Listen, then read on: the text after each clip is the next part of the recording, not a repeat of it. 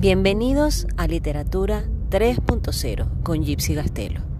Vamos a hablar un poquito sobre la verosimilitud. Independientemente del tema sobre el que quieras escribir y la historia que pretendas contar, es importante que manejes con mucha solidez y profundidad ese tema que te interesa.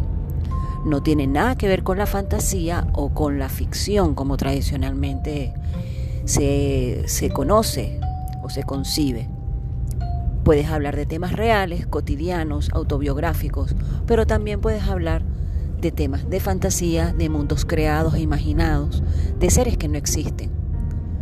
Pero tienen que ser creíbles. Cuando tu lector comienza a leerte, firma un pacto tácito contigo en el que dice, bien, yo te voy a dar mi atención, te voy a dar mi tiempo, tengo la disposición, de creer, de comprender y de comulgar con lo que tú tienes aquí en tu texto. Entonces, si no manejas bien el tema y dejas cabos sueltos o no eres convincente en tu discurso, pierdes la atención del lector y por lo tanto tu historia muere en el camino.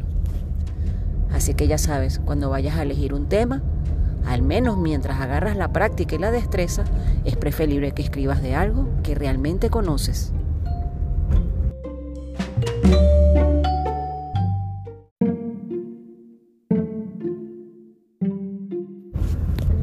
Y te preguntarás, ¿qué significa la verosimilitud? Ser verosímil, ser creíble. Si tu personaje proviene de España, por ejemplo, porque por alguna razón tomaste esa decisión, y su discurso no maneja el léxico de la zona de España específica donde tú lo ubicas, la persona no te va a creer. Eso pasa igual si tu personaje, tu protagonista, tu narrador es un niño y el lenguaje que utiliza no es el propio de los niños o utiliza expresiones que sabemos que no son comunes según la edad del personaje. Eso lo hace inverosímil. No es inverosímil, no tratamos temas de hadas, de fantasmas, de cuentos, de mitos, no. Lo verosímil es lo creíble sea como sea.